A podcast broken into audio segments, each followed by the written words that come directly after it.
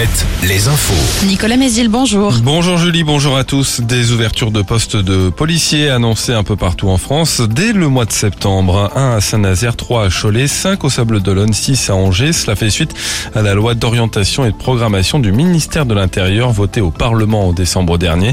Elle prévoit la création de 8500 postes de policiers et de gendarmes d'ici à 2027.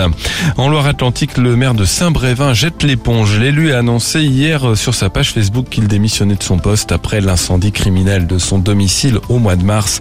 La commune est le théâtre de tensions depuis plusieurs mois après l'annonce d'un projet pour déplacer un centre d'accueil de demandeurs d'asile près d'une école et pour lequel le maire de Saint-Brévin a reçu des menaces.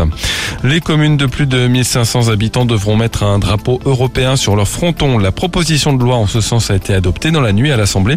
Elle doit maintenant être examinée par le Sénat. À Cholet, la première édition d'un job dating consacré aux seniors ce matin à la salle des fêtes. Il est dédié aux Choletais de plus de 60 ans souhaitant poursuivre une activité ou bénéficier d'un complément de retraite. La préfecture de Loire-Atlantique l'a confirmé hier. C'est bien un chacal doré qui a été vu et photographié il y a deux semaines sur la commune de Saint-Molf. Une photo a pu être authentifiée. Marie Piriou. Après le loup retrouvé mort il y a un peu plus d'un an à Saint-Brévin, c'est donc un chacal doré qui cette fois a été repéré dans le département. L'animal a été pris en photo de nuit le 25 avril par un dispositif de la Fédération de chasse près des marais de Guérande. Des experts ont validé l'identification de l'animal.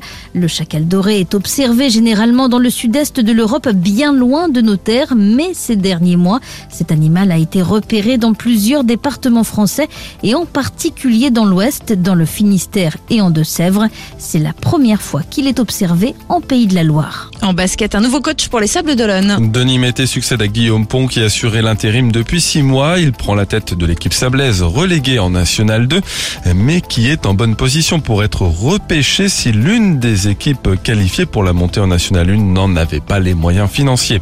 Les dates des foires à l'ancienne de Chaland fixées, elles auront lieu les 20 et 27 juillet, puis les 10 et 17 août. L'événement a attiré 160 000 visiteurs l'an dernier.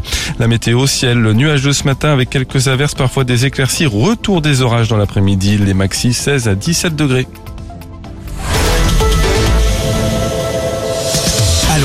Alouette, Alouette. le 6-10, le 6-10 de Nico et Julie. Très belle matinée en ce jeudi. Hier, nous avons